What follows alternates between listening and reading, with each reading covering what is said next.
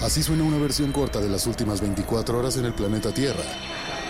La conversación del mundo, aquí, en el Brief, con arroba el Che Arturo.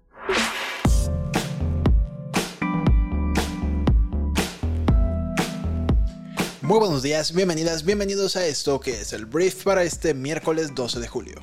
Yo soy Arturo Salazar, soy tu anfitrión y uno de los fundadores de Briefy y en este podcast vas a informarte con un resumen de estas noticias que debes conocer el día de hoy para ser una persona bien informada.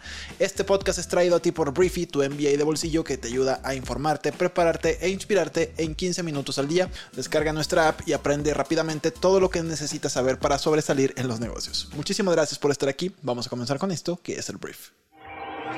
Arranquemos hablando del presidente Andrés Manuel López Obrador, porque ayer, irónicamente después de varios meses en los que hemos visto tapizados todas las ciudades de México con espectaculares de las corcholatas, promoviéndose para ser el candidato de Morena para la presidencia de México, ayer AMLO pidió a sus corcholatas no utilizar espectaculares, ya que considera que estos no son efectivos para posicionarse entre la población. Atención, no es un tema de que es ilegal, es un tema de que no son efectivos. En su conferencia comentó, ojalá y no lo hagan, ojalá no lo hagan, que no hagan lo mismo que llevan a cabo los conservadores que no hagan lo mismo que está haciendo Claudio X González. Claudio X González una vez más. No sé si los estén contratando, pero si lo están haciendo, no estarían actuando correctamente. Ellos lo deciden, pero ya nada de eso sirve. Si fuese por espectaculares, ya hubiese levantado Xochitl. Refiriéndose a Xochitl Galvez, que yo no he visto espectaculares de Xochitl, la verdad, pero bueno. El Grupo Reforma publicó la semana pasada una muestra de los anuncios de los precandidatos de Morena en algunas ciudades de México, contabilizando 170 espectaculares. De hecho, hasta Ricardo Monreal, que es morenista, que es una de las corcholatas, mencionó que ha contabilizado 915 espectaculares de sus contrincantes durante sus recorridos por el país. Además, en una carta dirigida a Morena, también Monreal expresó que el derroche publicitario en panorámicos y bardas contraviene las reglas internas de la contienda y también de la Constitución. En relación a estos anuncios, AMLO sugirió investigar quién está pagando por ellos, aunque también mencionó la posibilidad de que el dinero provenga de simpatizantes de los candidatos. Estuvo muy chistoso porque, por ejemplo, de repente había un espectacular de Marcelo Ebrard que de repente dicen en la campaña de Ebrard que lo pagó la editorial porque estaban promocionando un libro de Ebrard y de repente sale la editorial a decir, no, no, no, no, yo no pagué esa madre, fue alguien más. Entonces es quién pagó esos espectaculares. Igual uno de Sheinbaum, de Claudia Sheinbaum, promocionaba un libro que ni siquiera había salido al mercado todavía. Es un congal todo eso. Entonces Utlatuani AMLO pues ya les dijo a las corcholatas que no pueden usar o no deben usar espectaculares. No fue una orden, dijo que ellos saben, pero eso los hace parecerse a los conservadores. Entonces bueno, vamos a ver si hacen caso o no hacen caso. Voy a hablar de la propuesta de seguridad de Marcelo Ebrard, que ayer hablé de ella, antier se presentó y obviamente la gente empezó a analizarla y ya salieron las críticas al respecto. Mira, Marcelo, para darte contexto, lanzó su propuesta de combate a la violencia llamada Plan Ángel, que incluye la vigilancia masiva, el uso de inteligencia artificial y hasta el reconocimiento morfológico de delincuentes por la forma de caminar. Más allá de todos los memes que salieron en Twitter que decían que si caminaba raro te iba a caer la policía de volada, de acuerdo con expertos, estos puntos que acabo de mencionar constituyen violaciones a derechos humanos, criminalización de poblaciones y en realidad son prácticas utilizadas en regímenes autoritarios como China. Además señalan que el planteamiento carece de propuestas reales de implementación legal, no incluye transparencia ni rendición de cuentas para el tratamiento de datos biométricos y no comprende a los policías locales y estatales en la estrategia de combate al crimen, pese a que son el primer contacto de la ciudadanía ante un hecho delictivo. Uno podría defender la propuesta de Ebrard diciendo, güey, pues apenas es el plan maestro. Ok, vale. Yo considero que la seguridad de nuestro país sí debería tener más tecnología apoyando a las personas que están investigando o previniendo el crimen, de acuerdo, pero ya cuando hablamos de este reconocimiento morfológico de delincuentes por la forma de caminar, una de dos, habría que entender qué tan precisa es la tecnología que definitivamente va a detener a la persona que sí iba a cometer un crimen, o si esto, si no está al 100%, efectivamente estaría violando derechos humanos de las personas. Veremos qué ocurre. Yo sí creo que México necesita mano dura para poder combatir a la delincuencia, pero también no podemos rebasar la línea de otros países autoritarios como China. Entonces, bueno, por lo pronto, esta propuesta le está generando, obviamente, simpatizantes a, a Ebrard, pero veremos si esto le termina saliendo bien o termina afectándolo más bien. Hablemos del Tribunal Electoral de nuestro país, porque mira, sus magistrados del Tribunal Electoral Federal han autorizado la campaña o las campañas anticipadas de los aspirantes a la presidencia de México. Una mayoría de cuatro magistrados contra tres ha votado a favor de confirmar un acuerdo de la Comisión de Quejas del INE que permitía a las corcholatas de Morena hacer giras a los estados y encabezar eventos con simpatizantes, en la lucha por intentar posicionar su imagen de cara a la encuesta con la que el partido va a decidir en septiembre la candidatura presidencial. Dos fuentes del Tribunal Electoral confirmaron al diario El País que la sentencia fue aprobada este martes sin que se haya convocado a sesión pública. El reglamento interno del tribunal establece que para resolver asuntos sobre medidas cautelares no es estrictamente necesario convocar a la sesión. Ahora, un poco más de contexto. La Comisión de Quejas de línea había dado luz verde a los actos de promoción de las corcholatas, que es el nombre coloquial para los aspirantes presidenciales de Morena, con la condición de que no hagan llamados al voto, no promuevan la plataforma de Morena ni hagan promesas electorales, algo que la verdad difícilmente se ha cumplido. Te digo, estamos hablando de que hubo un evento ahí en México con Marcelo Ebrard promoviendo su plan de seguridad.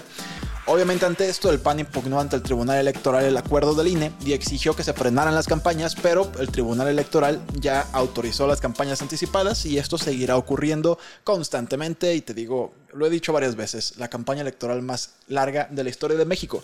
Si algo pudiéramos rescatar como país de esta pre-campaña ilegal, que esto es ilegal, nadie puede decirnos lo contrario, es que se aprobaran en México o se implementaran en México las elecciones primarias, que sería, creo yo, una forma de democratizar un poco más quién llega a la boleta al final para ser él o la presidenta de México.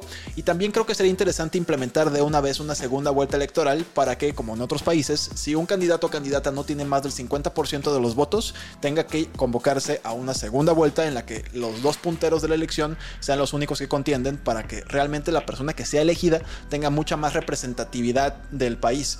Hoy en día tienes a un México con AMLO, por ejemplo, que a pesar de sus 30 millones de votos, la gran mayoría del país no votó por él.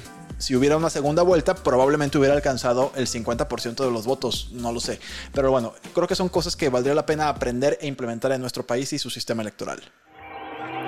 Hablemos del expresidente más naranja del mundo, el señor Donald Trump. Los abogados del expresidente pidieron a un tribunal federal de Florida que posponga su juicio penal en el caso en el que se le acusa de retener ilegalmente documentos clasificados. En una solicitud presentada el lunes en la noche, los abogados dijeron que se trata de un caso extraordinario con una enorme cantidad de documentos y videos que deben ser revisados en momentos en que Trump encabeza la contienda entre los republicanos para ser el nuevo candidato del partido en las elecciones del 2024. Mencionaron las dificultades para seleccionar a jurados y temores de que Trump no recibirá un juicio imparcial si este se realiza antes de las elecciones. Entonces, buen movimiento de los abogados, lo que buscan es que entonces se retome hasta el 5 de noviembre del año 2024, cuando ya todo esto haya pasado. Veremos qué dicen los representantes de la justicia en Estados Unidos. Sobre este tema de las elecciones en Estados Unidos, hay un dato que me llamó mucho la atención que ayer leí. Pocos republicanos al parecer tienen mucha confianza en que los votos se contarán con precisión en la contienda presidencial del próximo año, lo que sugiere que años de ataques sostenidos contra las elecciones por parte de Donaldo y sus aliados han cobrado un precio según una nueva encuesta. La encuesta de Associated Press North Center for Public Affairs Research revela que solo el 22% de los republicanos, 22% de los republicanos, tienen mucha confianza en que los votos en las próximas elecciones presidenciales se contarán con precisión en comparación con el 71% de los demócratas. Esto me suena a conflicto sobre todo si Donaldo llega a la boleta electoral.